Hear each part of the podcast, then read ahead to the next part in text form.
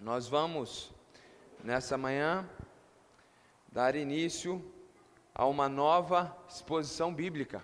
Nós vamos expor o livro de Filipenses, que é uma das epístolas preciosas que nós temos no Novo Testamento. Essa será uma novidade para a igreja.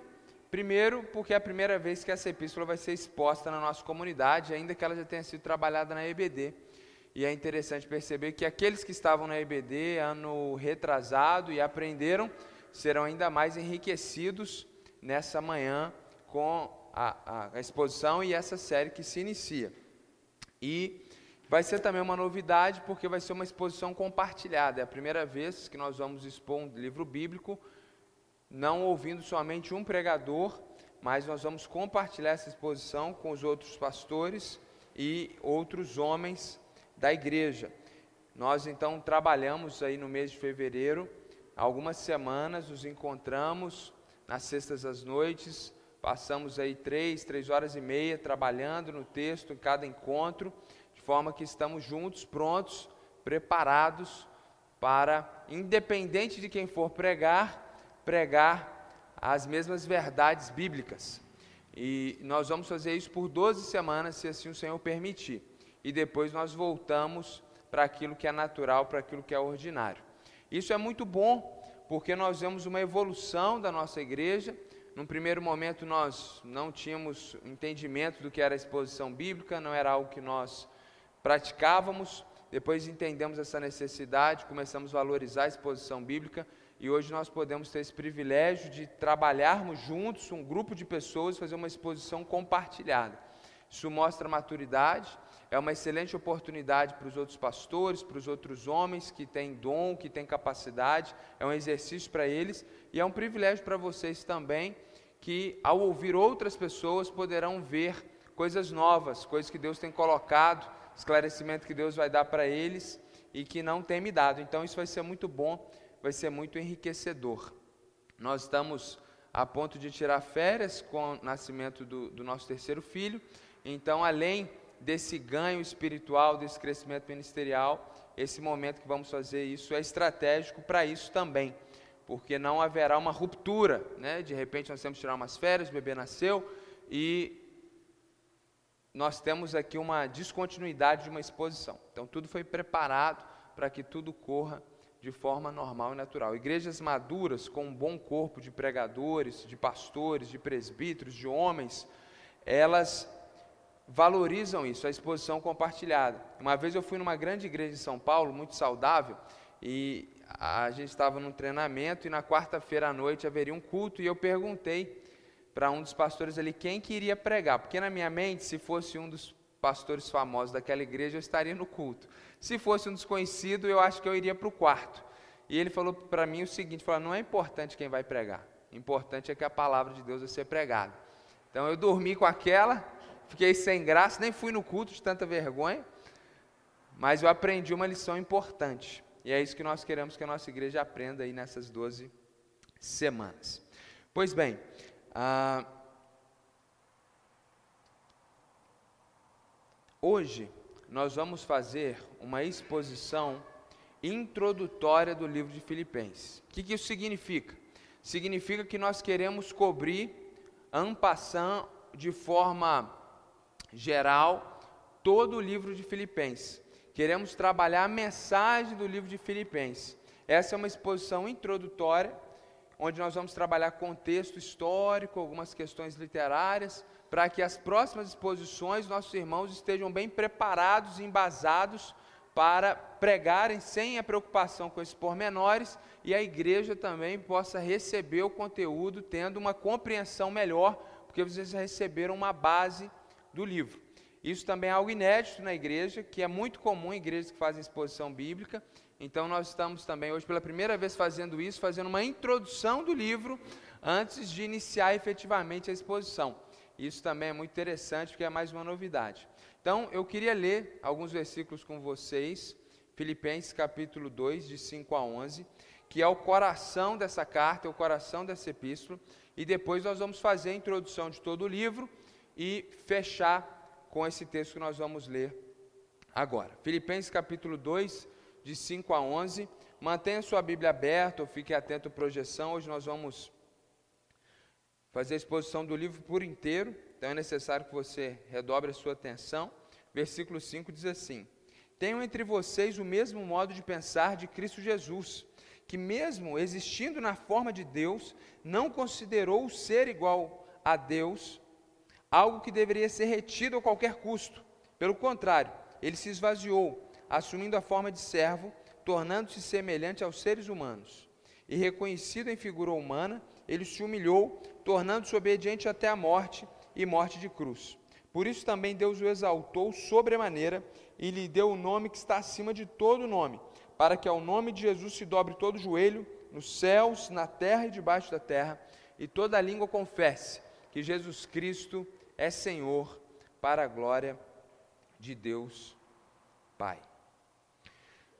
Nós estamos fazendo a exposição da epístola do apóstolo Paulo aos Filipenses. Primeira coisa que eu quero chamar sua atenção é o que nós temos falado, que a Bíblia possui gêneros literários distintos. Nós não interpretamos Apocalipse da mesma forma que nós interpretamos uma epístola. E esse livro é uma epístola. Epístola é uma carta. E naturalmente, como em toda carta, nós temos algumas expectativas de encontrar, por exemplo, o autor, né, o remetente da carta, o destinatário da carta, e a gente vai ver isso. Quero que você se atente ao fato que o Novo Testamento, excluindo os quatro evangelhos, Atos dos Apóstolos, que é o quinto livro do Novo Testamento, e Apocalipse, que é o último, fechando assim seis livros, excluindo esses seis livros, nós chegamos ao número de 21 epístolas no Novo Testamento. Então, compreender bem a natureza das epístolas é muito importante para que você entenda bem o Novo Testamento, porque a maior parte dele é composto de epístolas, é composto de cartas. E Paulo, autor desta carta, é o, é maior autor do Novo Testamento, possuindo 13 cartas ou 13 epístolas aqui no Novo Testamento. Toda carta, ainda hoje, é fruto de um relacionamento. Nós enviamos carta, hoje nós enviamos um e-mail, por uma questão relacional ainda que isso possa haver, ainda que possa haver também um propósito profissional, mas dentro daquele propósito profissional existe dois lados em um relacionamento ainda que profissional. E é isso que nós encontramos aqui nas epístolas. Para que você entenda a epístola, você precisa entender isso, que Paulo quando ele escreve, ele não escreve para uma comunidade aleatória. Ele não está escrevendo para a igreja do século 21, primeiramente. Ele está escrevendo para um grupo de pessoas lá no primeiro século, e esse grupo de pessoas tinha um relacionamento com esse autor, tinha um relacionamento com o apóstolo Paulo. Isso é muito importante, porque quando a gente está lendo, aparecem nomes, aparecem algumas questões que, se você não entender esse relacionamento Paulo com a igreja de Filipos, você não consegue compreender o texto. E muitas vezes essa compreensão é fundamental para que a gente entenda a beleza, a riqueza do que está sendo dito. Então toda a carta é fruto de relacionamento, epístola é fruto de relacionamento. Algumas são mais teológicas, então, por exemplo, quando Paulo escreve a igreja de Éfeso, ele não está tentando resolver alguns problemas que tinham na igreja de Éfeso a princípio. Ele está desejoso naturalmente de aplicar algo àquela realidade, mas ele quer trabalhar uma questão mais profunda da identificação do cristão com Cristo. E ele vai trabalhar coisas maravilhosas do Evangelho, como a eleição e a predestinação. Quando a gente vê Paulo escrevendo para os Romanos, outra epístola muito teológica, ele vai escrever uma carta longa, talvez uma das mais longas que ele escreve, para explicar o que é o Evangelho. Agora, quando ele escreve para a igreja de Corinto, a epístola não é tão teológica, ela é mais contextual. Ele ouviu tanto problema um irmão da igreja de Corinto foi visitar Paulo e contou tanta barbaridade que estava acontecendo que ele fica até nervoso, chateado e escreve uma carta falando algumas verdades. Então, ter isso em mente também nos auxilia e nos ajuda a compreender as epístolas. Toda epístola começa com o autor se apresentando. Então, se nós olharmos o versículo 1 do capítulo 1 de Filipenses, ele diz: Paulo e Timóteo ele está aqui se apresentando. aqui está a autoria, aqui está o remetente. Na verdade, existem duas pessoas escrevendo juntos essa carta. Eles se identificam como servos de Cristo Jesus. Então, Paulo aqui não vai trazer sua posição apostólica, mas ele vai de uma forma muito humilde, muito simples, em coerência com aquilo que ele vai ensinar na carta, porque ele vai falar sobre a humilhação de Cristo Jesus, como nós lemos, então ele não vai se apresentar como apóstolo, como os homens de hoje fazem. Se ele vai falar para a gente, como a gente leu, da humildade de Jesus, ele se apresenta simplesmente como um servo de Jesus. E aí ele vai mostrar para a gente o destinatário dessa carta. Todos os santos em Cristo Jesus inclusive bispos e diáconos, que vivem em Filipos. Então, Paulo é o autor, é o remetente, o destinatário é a igreja de Jesus que se encontra em Filipos, inclusive não só a igreja na sua totalidade lá de Filipos, mas os bispos e diáconos. Bispo, presbítero, pastor e episcopo são palavras sinônimas para definir esse líder espiritual que tem o objetivo de pastorear o rebanho de Deus. Então, dentro de uma perspectiva bíblica, a igreja só possui dois oficiais, diáconos e bispo, pastores, presbíteros é a mesma coisa. Qualquer diferenciação, presbítero, bispo, apóstolo, isso não é bíblico, isso é invencionice terrena e humana, esse tipo de hierarquização, obreiro, diácono, presbítero, missionário, pastor, isso não é bíblico. Na igreja de Jesus só existem dois oficiais, diáconos e bispo, presbítero, pastor é a mesma coisa. São os líderes da igreja. A igreja deve ser biblicamente liderada por pastores, presbíteros, etc. e diáconos. Pois bem, aqui está então autor, o autor, aqui está o destinatário e ele traz uma saudação. Que a graça e a paz de Deus, o nosso Pai, e do Senhor Jesus Cristo estejam com vocês. Ele faz isso no início e ele vai fazer isso lá no final. Se nós formos para o capítulo 4, nós vamos encontrar no versículo 21 o apóstolo Paulo dizendo o seguinte: Saúdem cada um dos santos em Cristo Jesus. Ele fala: olha, cumprimentem cada um dos irmãos da igreja de Filipos. Está falando aqui com muitas afeições, com muito carinho. Dá um beijo em cada um.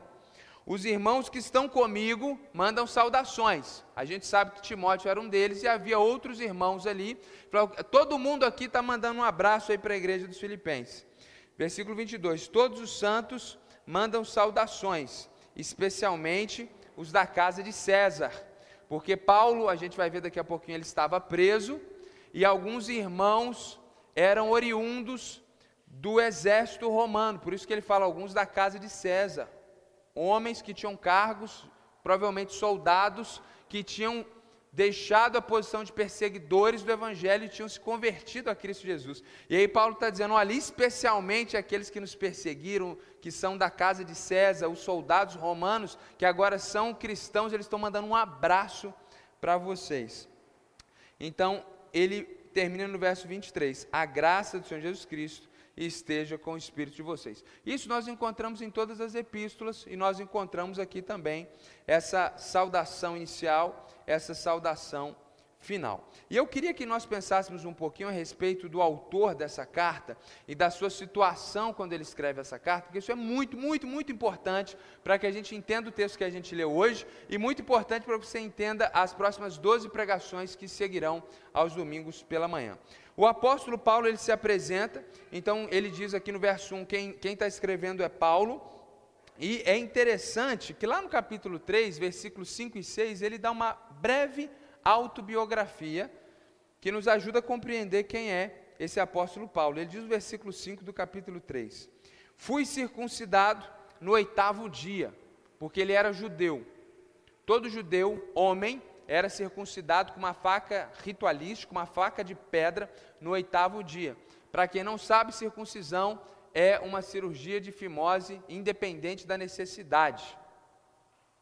Todo judeu ainda hoje faz isso, assim como todos os muçulmanos também o fazem. Vivendo num país islâmico e meu filho tendo nascido ali, o médico queria circuncidá-lo. Lá não é o oitavo dia como nos judeus eu não o permiti, porque naquele contexto seria uma expressão, uma identificação com uma fé que não é a nossa, em Cristo Jesus, porque em Cristo Jesus não há necessidade de circuncisão. E ele diz então que é judeu, foi circuncidado o oitavo dia, então ele é judeu de verdade. Ele diz que é da linhagem de Israel, ele é um israelita, ele é um judeu, mais especificamente da tribo de Benjamim, hebreu de hebreus. Hebreu é uma outra expressão para judeu, para israelita. Quanto à lei, ou seja, no entendimento religioso, no entendimento da lei de Deus, eu era fariseu. Fariseu, naquele momento, era o grupo mais zeloso, aqueles crentes mais enjoados, mais fundamentalistas. Então ele está dizendo: olha, eu era judeu, judeu verdadeiro. E quanto ao zelo, se vocês querem questionar, Paulo está dizendo, quão zeloso eu era por Deus, eu era inclusive perseguidor da igreja. Ele dizia: eu entendia que a igreja era uma coisa equivocada e que a igreja era uma seita herética do judaísmo. Paulo está dizendo, então eu tinha um zelo tão grande pelo judaísmo que eu matava cristãos, eu punha na cadeia, porque isso era equivocado na minha perspectiva. Aí ele diz: quanto à justiça que há na lei, irrepreensível, ou seja, tudo dentro do judaísmo, eu era um verdadeiro praticante. Mas o que para mim era lucro, ou seja, tudo isso eu podia me gloriar. Tudo isso eu podia dizer: olha quão bom judeu eu sou, olha que posição eu tenho dentro do judaísmo, que para mim era lucro, isto considerei perda por causa de Cristo Jesus. Então eu deixei tudo isso de lado por causa da minha fé em Cristo Jesus. Veja como Paulo se apresenta da mesma forma que ele coloca Jesus, que tendo forma de Deus, não teve por usurpação ser igual a Deus, então, Paulo mostra na sua biografia que ele também não está apegado a nenhuma glória, a nenhuma posição terrena, mas ele considera tudo perda por causa de Cristo Jesus. E ele diz isso no verso 8: Na verdade, eu considero tudo como perda, por causa da sublimidade do conhecimento de Cristo Jesus, meu Senhor. Por causa dele, perdi todas as coisas. Minha posição no judaísmo, as honras que eu tinha, eu perdi tudo. E eu as considero como lixo para ganhar Cristo. Veja que Paulo se apresenta como alguém que se vê compatível com Cristo Jesus com aquilo que apresentou de Cristo Jesus, com a humildade de Cristo Jesus. E é interessante a gente perceber também que no versículo 12 e 13 do capítulo 1, a condição de Paulo, quando ele escreve essa carta, não é uma posição confortável, ele não está escrevendo isso aqui do seu escritório. Olha, eu perdi tudo por Cristo Jesus, sentado numa sala confortável, sendo bispo de uma igreja grande, a posição dele quando ele escreve essas coisas é incrível. Verso 12 do capítulo 1. Quero ainda, irmãos, que saibam que as coisas que me aconteceram têm até contribuído para o progresso do Evangelho. O que, aconteceu com Paulo? Essa é a pergunta. O que aconteceu que está contribuindo para o avanço do Evangelho? Ele vai dizer, versículo 13: De maneira que toda a guarda pretoriana e todos os demais sabem que estou preso por causa de Cristo. O apóstolo Paulo está dentro de uma cadeia, meus irmãos. Ele está preso por causa da sua fé em Cristo Jesus. A fé em Cristo Jesus, ela era considerada ilegal naquele contexto e por muitas vezes foi considerada ilegal no primeiro século, no segundo, no terceiro, até que no quarto século houve o Edito de Milão e essa, esse, esse Edito de Milão é um, um documento romano que garantia liberdade religiosa para todas as crenças. E depois veio a institucionalização e o cristianismo se tornou então religião oficial do império. Mas antes disso, os cristãos eles tinham muitas dificuldades e era considerado uma fé ilegal, por quê? Porque dentro das outras religiões politeístas, quando os romanos exigiam adoração ao imperador, os politeístas, independente da sua matriz religiosa, não viam problema algum. Nós adoramos Zeus, mas nós também adoramos o imperador. Nós consideramos até Zeus talvez superior, mas não há dificuldade na adoração ao imperador. Mas para o cristão, qualquer possibilidade de adoração a outra divindade, sobretudo um ser humano que se autoproclamava divino, era um absurdo. Então era incompatível, é incompatível com a fé cristã e por isso eles eram severamente perseguidos. Então Paulo, que pregava a crença em um único rei dos reis e um único Deus, que é Jesus Cristo, ele era perseguido e ele estava preso por causa da sua fé. E esse homem que está preso, ele se apresenta e diz: "Olha, eu perdi tudo". Irmãos, ele perdeu tudo. Ele perdeu a sua liberdade. Ele está preso. Então esse Paulo que se apresenta, se apresenta dessa forma. Lá em Atos 28, há uma descrição muito provável desse momento. Paulo aqui, quero que você entenda isso. Ele passou por alguns momentos na vida, irmãos, de estar preso em masmorras, naquelas prisões mais terríveis do mundo. Mas nesse momento aqui, ele estava preso numa prisão domiciliar, descrita lá em Atos 28, e com possibilidades, mesmo preso em casa, de exercer o seu ministério. Por isso que ele recebeu uma oferta da igreja de Filipos, a gente vai falar daqui a pouco, por isso que ele pode escrever essa carta com uma certa tranquilidade. Pois bem, ele diz que quem escreve a carta além dele é também Timóteo. E Timóteo também é apresentado aqui no livro, no capítulo 2, no verso 19, o texto bíblico diz assim: Espero no Senhor Jesus enviar-lhes Timóteo o mais breve possível. Então Timóteo está com Paulo e ele quer enviar o mais rápido possível para visitar a igreja de Filipos Timóteo, a fim de que eu me sinta animado também ao receber notícias de vocês. Então, ele queria enviar Timóteo, e Timóteo depois traria notícias dos filipenses, e isso alegraria o coração de Paulo. Versículo 20: Porque não tenho ninguém com esse mesmo sentimento e que se preocupe tão sinceramente por vocês. Aqui ele começa a falar de Timóteo. Timóteo era um homem apaixonado pela igreja de Filipos. Não tem ninguém que ame tanto a igreja de Filipos como Timóteo. Paulo está dizendo.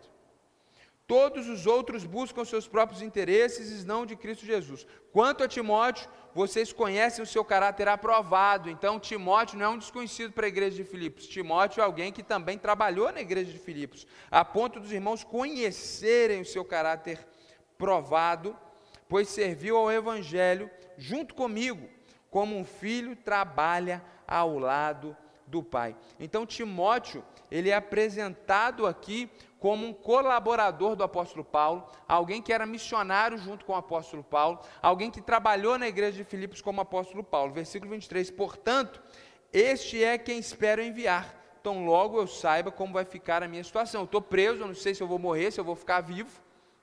Eu posso ser condenado à morte. Se possível for, assim que a minha situação seja resolvida, eu quero enviar Timóteo para estar com os irmãos. Ele tem uma fé provada ele, ele passou por situações e ele foi aprovado. Timóteo é como eu, Timóteo é conhecido daquela igreja. Então nós temos aqui os autores, Paulo e Timóteo, muito bem apresentados. E aí depois nós queremos entender então quem é essa igreja em Filipos. Quem são os filipenses? E nós temos evidências aqui na carta que respondem isso para a gente. Então, no versículo 5, por exemplo, o texto bíblico diz: Dou graças, Paulo está orando e descrevendo a sua oração, pela maneira como vocês têm participado na proclamação do Evangelho desde o primeiro dia até agora. A igreja de Filipos, desde o primeiro dia que ela foi plantada, ela participava do avanço do Evangelho. É uma igreja que tinha uma perspectiva missional, é uma igreja que nós queremos ser como ela, é uma igreja que não é voltada só para os de dentro, quando as pessoas se reúnem, elas não se reúnem só para estar com seus amigos, elas, sobretudo, que elas querem ir primeiro àqueles que estão nos visitando, àqueles que estão conosco, mas que ainda não são parte efetivamente do nosso meio. Então, aquela igreja, inclusive, participava financeiramente do ministério de Paulo, porque Paulo, muita gente fala, ele era fazedor de tendas, ele, ele, ele trabalhava para pregar o evangelho por um período curto, em um único momento da sua vida. A maior parte do seu ministério, Paulo se dedicava exclusivamente quando faltou dinheiro, ele trabalhou, porque a obra de Deus não podia parar. Então ele precisava de recursos para avançar, mas quando a igreja de Jesus sustentou, ele então viveu para pregar o Evangelho. E ele está dizendo que desde o início, a igreja de Filipos era uma igreja que enviava recursos financeiros, sustentando o seu trabalho. E a gente vai ver isso com mais clareza daqui a pouquinho. Olha o capítulo 4, por gentileza, no verso 10. Fiquei muito alegre no Senhor, porque agora, umas vezes mais, renasceu o cuidado que vocês têm por mim. Do que, que ele está falando? Epafrodito, que era um membro da igreja de Filipenses, foi visitar o apóstolo Paulo, que estava preso lá em Roma, muito possivelmente, se é em Atos 28 efetivamente essa prisão, e quando ele chega lá, ele não chega com as mãos vazias e deu um abraço apertado em nome da igreja de Filipos, ele trouxe uma oferta generosa para cuidar das despesas do apóstolo Paulo.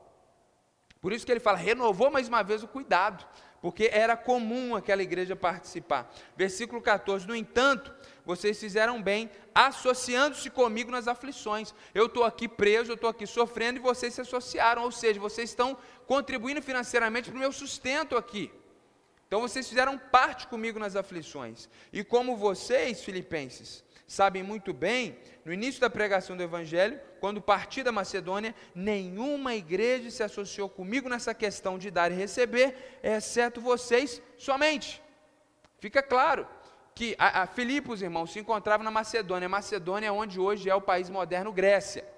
Então, Filipos é uma cidade da Macedônia, uma cidade grega, uma cidade onde hoje está a Grécia. E quando ele sai dali, ele diz: por isso que ele falou no versículo, lá no capítulo 1, desde o início vocês estão comigo. Porque quando ele saiu da cidade, saiu da Macedônia e foi pregar o evangelho em outros locais, só a igreja de Filipos contribuía financeiramente para o avanço do evangelho e para o sustento do apóstolo Paulo. E no verso 26 ele diz: Porque até quando eu estava em Tessalônica, por mais de uma vez vocês mandaram bastante para as minhas necessidades.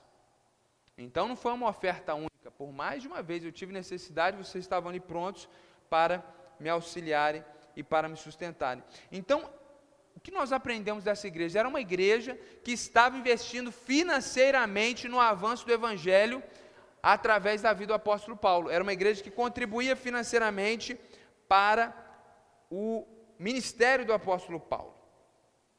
Então, no, vers, no capítulo 2, verso 25 e 28, a gente vê aquilo que eu disse anteriormente, como que Epafrodito, que era um irmão de Filipos, levou esse recurso até Paulo. No entanto, julguei necessário enviar-lhes a Epafrodito, meu irmão, cooperador e companheiro de lutas, da parte de vocês, mensageiro auxiliar nas minhas necessidades. Então, vocês enviaram Epafrodito, para ser meu parceiro nessas necessidades que eu estou passando. E agora eu vou enviar eles. Eu não vou enviar Timóteo, como eu tinha pensado. Vou enviar para Afrodito primeiro. Por quê? Porque ele tinha muita saudade de todos vocês e estava angustiado porque vocês ficaram sabendo que ele adoeceu. Epafrodito foi levar uma oferta, entrega a oferta, dá um abraço e Paulo e fica severamente doente. Os irmãos Filipos ficaram sabendo, ficaram preocupados. Meu Deus, enviamos um missionário para levar um recurso para o apóstolo Paulo, ele está doente, talvez morra, é uma situação grave, imagina a situação na igreja, imagina a família daquele homem. Então Paulo falou, agora que ele ficou bem, versículo 27, ele fala, de fato adoeceu e estava à beira da morte, mas Deus compadeceu dele e não somente dele, mas também de mim. Talvez Paulo também tenha ficado doente, para que eu não tivesse tristeza sobre tristeza. Então, na verdade, não é que Paulo ficou doente, talvez alguns dizem isso, mas na verdade é o que o texto está dizendo. Deus tem misericórdia de mim. Imagina eu recebo um homem trazendo uma oferta, um presente, uma igreja, um homem morre aqui. Tristeza sobre tristeza. Deus teve piedade, Deus curou Epafrodito. E agora Paulo está enviando. Então a gente vê que essa é uma igreja, irmãos, com zelo missionário, com cuidado, e, compartilhava ali de um cuidado com o apóstolo Paulo. E essa igreja tinha esse carinho por Paulo, muito porque Paulo foi quem plantou a igreja. Claro que Paulo plantou outras igrejas e, como ele diz, nenhuma delas teve gratidão. É a história antiga dos dez leprosos curados e um volta para agradecer. Paulo plantou diversas igrejas. Paulo foi uma bênção para muita gente. Só uma igreja sustentava o ministério dele. Que situação. E no versículo 1 do capítulo 4, ele vai deixar claro que ele plantou essa igreja. Portanto, meus amados irmãos, de quem tem muita saudade.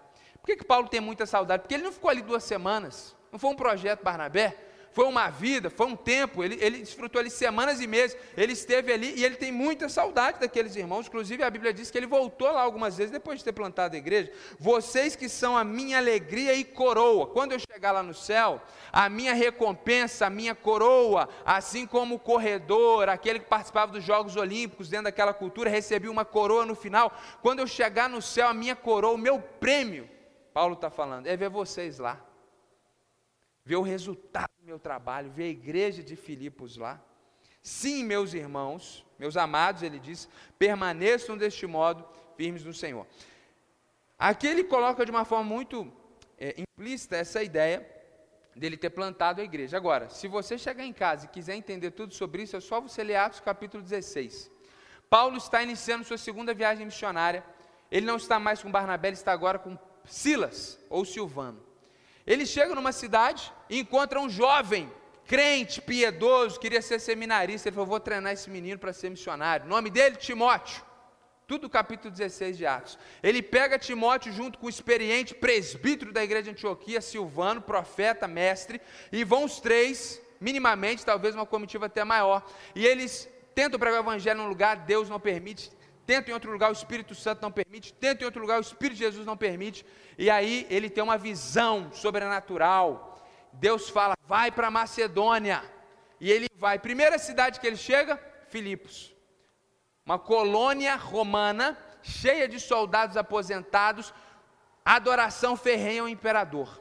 Ele começa a pregar o evangelho, as pessoas não dão muito crédito, uma mulher rica, viúva, Lídia, crê no evangelho, a igreja começa na casa dela, e havia muitas forças espirituais da maldade ali, havia uma mulher com espírito de adivinhação. Gente, às vezes nós vemos é, é, pessoas que adivinham coisas, tem charlatanismo, tem habilidade psicológica, coisa que você pode estudar e fazer leitura verbal, não verbal, de corpo, etc. Existem coisas demoníacas, pessoas que conseguem prever, pessoas que veem coisas por ação demoníaca, está lá em Atos 16, e ali havia um, um, uns homens que ganhavam dinheiro porque tinha uma menina que tinha esse demônio de adivinhar coisas. Aí Paulo expulsa o demônio, os homens então perdem a sua fonte de renda, Paulo vai preso junto com Silas. Lá na prisão, por volta de meia-noite, Paulo e Silas cantando, o anjo do Senhor vem e quebra tudo, e o carcereiro se converte. Todas essas histórias aconteceram em Filipos. Você conhece essas histórias. E essas histórias incríveis aconteceram em Filipos. E aí depois Paulo então é solto, o carcereiro se converte ali em Filipos. E nós temos então, no final do capítulo 16 de Atos, uma igreja estabelecida. E Paulo, então, ele é encorajado pelas autoridades da cidade: saiam daqui, vai embora. E eles saem. Então a gente vê que Paulo, quando ele planta a igreja de Filipos, ele foi preso, ele ficou preso, ele sofreu ali, e ele saiu debaixo de perseguição. Agora a gente vê esse homem que, ao plantar a igreja, que aqueles irmãos viram o sofrimento dele, preso de novo, por causa do evangelho. Esse é um pouquinho do contexto da cidade. Então, da cidade e da igreja. Recapitulando o que a gente viu até aqui para a gente caminhar para o final. O que Paulo, o que, que nós vimos até aqui? Nós vemos um homem que era um homem importante dentro da sua etnia, do seu povo, que era Saulo. Dentro do judaísmo ele era uma pessoa de honra, uma pessoa importante, uma pessoa inclusive que perseguia a igreja porque achava que a igreja era heresia. Esse homem se converte a Jesus e tudo que ele tinha de honra, de posição, de glória, ele perde tudo. E agora começa a ser preso sistematicamente por causa da mensagem de amor e de paz que pregava. Ele chega numa cidade, planta a primeira igreja cristã, a primeira igreja evangélica, a primeira igreja bíblica na Europa, lá em Filipos. E quando ele está pregando, esse homem foi preso, inclusive sai dali perseguido. Os anos passam, essa igreja está associada com ele financeiramente, é uma igreja com uma visão missionária, uma igreja que está grata porque recebeu o evangelho, então ela quer contribuir para o avanço do evangelho em outros lugares.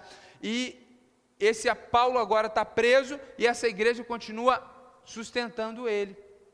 E ele escreve então uma carta que vai ser enviada com Epafrodito, que é um homem que traz uma oferta para o apóstolo Paulo, fica doente, quase morre e agora está voltando para a igreja dos Filipenses, para Filipos, e vai voltar com uma carta do apóstolo Paulo, que é essa carta que nós temos aqui.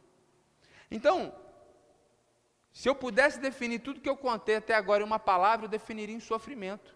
Você vê Paulo sofrendo para plantar a igreja, você vê, você vê Paulo preso sofrendo de novo, você vê a Epafrodito sofrendo por fazer a vontade de Deus, e você vê a igreja sofrendo ali perseguição em Filipos, sofrimento, humilhação, tragédia. E Epafrodito está voltando com essa carta, que se resume da seguinte forma: Paulo, até o versículo 11 do capítulo 1, ele, ele, ele escreve a oração que ele faz todo dia pelos filipenses. Se você ler versículo 1 até o versículo 11, você vai ver Paulo orando, como que ele intercede pelos filipenses, como ele dá glória a Deus pela vida dos filipenses. Depois do versículo 12, lá do capítulo 1 até adiante, ele vai dar um relatório da sua situação, como que ele está preso, como que a situação dele era difícil, como ele está sofrendo, e depois ele avança do verso 27 do capítulo 1 até o versículo 18 do capítulo 2, dizendo o seguinte, gente, quer saber? não tem problema se eu estou sofrendo. O importante é que o Evangelho avance. O importante é que a gente se mantenha unido. O importante é que a gente seja como Jesus, que mesmo meio sofrimento, a gente continue fazendo a vontade de Deus, que a gente possa se alegrar e o reino de Jesus continue a avançar. E aí ele vai trazer, logo depois dessa mensagem, no capítulo 3, desculpa, no, no finalzinho do capítulo 2, a partir do verso 19 até o final, dois exemplos de homens que eram como Jesus, que estavam sofrendo pelo avanço do Evangelho: Timóteo e Epafrodito. Depois, no capítulo 3, o que ele vai fazer é dar o próprio exemplo. Ele vai, inclusive, dizer: Olha, sejam meus imitadores. Ele quer mostrar que a vida dele é um exemplo de sofrimento pelo avanço do Evangelho, assim como Timóteo e Epafrodito. E a gente chega no capítulo 4, onde ele chama os irmãos para viver esse Evangelho de forma prática, do versículo 2 até o versículo 9, e de 10 em diante, a gente tem essa conclusão, onde ele agradece pelos donativos e vai encorajar aqueles irmãos que, apesar dos sofrimentos, eles continuem a proclamar o Evangelho, fazer com que o Evangelho avance. E aí tem um versículo clássico, maravilhoso, que eu quero ler com você, do capítulo 4, versículo 11 até 13. Digo isto, não porque esteja necessitado, porque eu aprendi a viver contente em toda e qualquer situação. Sei o que é passar necessidade e sei também o que é ter em abundância. Aprendi o segredo de toda e qualquer circunstância tanto de estar alimentado como de ter fome, então passar necessidade para ele não é ter a conta de luz atrasada. Passar necessidade para ele é passar fome. Um homem importante dentro do judaísmo passando fome por causa de Jesus. Tanto de ter em abundância como de passar necessidade. Versículo 13: Tudo posso naquele que me fortalece. Então, tudo posso daquele que me fortalece não pode ser colocado no seu carro bonito é para você falar na hora que você estiver no vale da sombra da morte. É isso, eu posso todas as coisas naquele que me fortalece. O contexto é de dor, o contexto é de sofrimento. Os versículos que nós lemos lá no início, e nós voltamos para ele e encerramos aqui. Versículo 5 até o versículo 11 do capítulo 2. Paulo dá o exemplo de Jesus. Jesus é Deus, mas ele não quis ser igual a Deus. Ele veio ser humano como a gente. E ele sofreu, ele foi humilhado, e ele sofreu uma morte de cruz, o pior tipo de morte passível no contexto romano do primeiro século e outros. Ou seja, ser crucificado não era algo comum que todo dia acontecia, era para criminosos realmente terríveis. Era a pior pena de morte possível, você ser crucificado. Jesus sofreu e morte de cruz disse o texto. Não foi qualquer morte, não é qualquer sofrimento, não é injeção com, com, sem dor, é morte de cruz, com todas as, as agonias possíveis, toda a tortura que antecede a crucificação. Então Jesus, ele, ele sofreu demais, não sendo digno de sofrimento nenhum, porque ele é o próprio Deus. Se Cristo sofreu, irmãos, Paulo está dizendo, eu posso me gloriar e me alegrar estando preso. Eu pude plantar a igreja mesmo estando preso. E eu estou aqui preso, mas eu estou preocupado com o avanço do Evangelho. E Epafrodito quase morreu para trazer a oferta missionária, mas ele é um homem de Deus. E isso pode acontecer porque viver é Cristo e morrer é lucro. E aí ele vai dizer no versículo 27, 28 do capítulo 1, que padecer e sofrer por Cristo é um presente que Deus nos dá. E ele vai dizer: Olha, minha vida, minha vida é uma vida de sofrimento. Paulo vai dizer no capítulo 3 inteiro: Sede meus imitadores. Eu sofri por Cristo, eu tenho sofrido por Cristo por causa do avanço do Evangelho. E aí ele vai falar muito aqui sobre alegria em meio ao sofrimento. A igreja precisa se manter unida apesar dos sofrimentos. E o Evangelho precisa avançar apesar dos sofrimentos da igreja. A grande ideia do livro é exatamente esta: como Cristo sofreu podemos nos alegrar mesmo em meio ao sofrimento, nos manter unidos e contribuir para o avanço do Evangelho. Então, se você tem sofrido, a palavra de Deus nessa noite, nessa manhã, não tem uma palavra analgésica para você, irresponsável de autoajuda. Você talvez pode encontrar isso em outros locais, se não em uma igreja séria. Porque numa igreja séria é isso que a Bíblia ensina, que apesar do nosso sofrimento, irmãos, nós podemos nos alegrar, porque Cristo sofreu, Cristo padeceu. E a gente tem que se manter unido com a igreja e não abandonar Jesus, porque eu estou sofrendo. E eu tenho que estar preocupado com o avanço do Evangelho, porque isso é o que é importante. Então, um, um, um, cristão é alguém que se identifica com Cristo Jesus, é alguém que se identifica não só com as glórias eternas que Ele vai compartilhar conosco, mas é alguém que se identifica com o sofrimento. Paulo escreve essa carta nas, e, e coloca nas mãos de Epafrodito, que volta, quase tendo morrido, talvez alguns dias ou semanas antes, volta para aquela igreja e a mensagem de Paulo para aquela igreja é essa: gente, vocês estão sofrendo, eu sofri, eu estou sofrendo.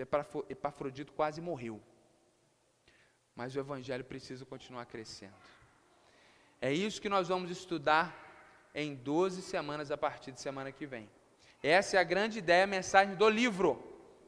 E esse texto que nós vemos hoje é o coração do livro, da onde saem todas as outras verdades e ensinamentos. E nós teremos a oportunidade de aprender isso com tranquilidade, com calma, pontualmente, cada uma dessas questões, através desses homens que vão nos servir aqui a partir da, da semana que vem. Para hoje, eu quero te encorajar a abrir os seus olhos para uma teologia do sofrimento. Isso é uma expressão não muito comum, mas presente nesse universo evangélico teológico. A Bíblia tem uma teologia de casamento, a Bíblia tem um discurso sobre o que é casamento.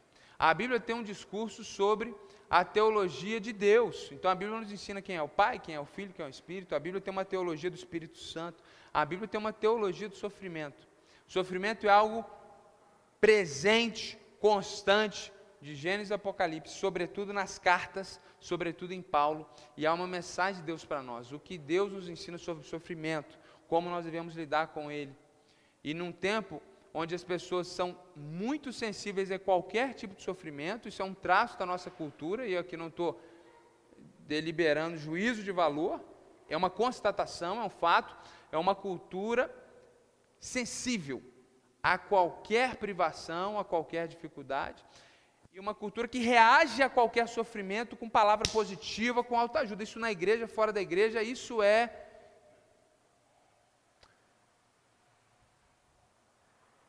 fruto de globalização, influência de cultura norte-americana, porque isso também não é Brasil raiz.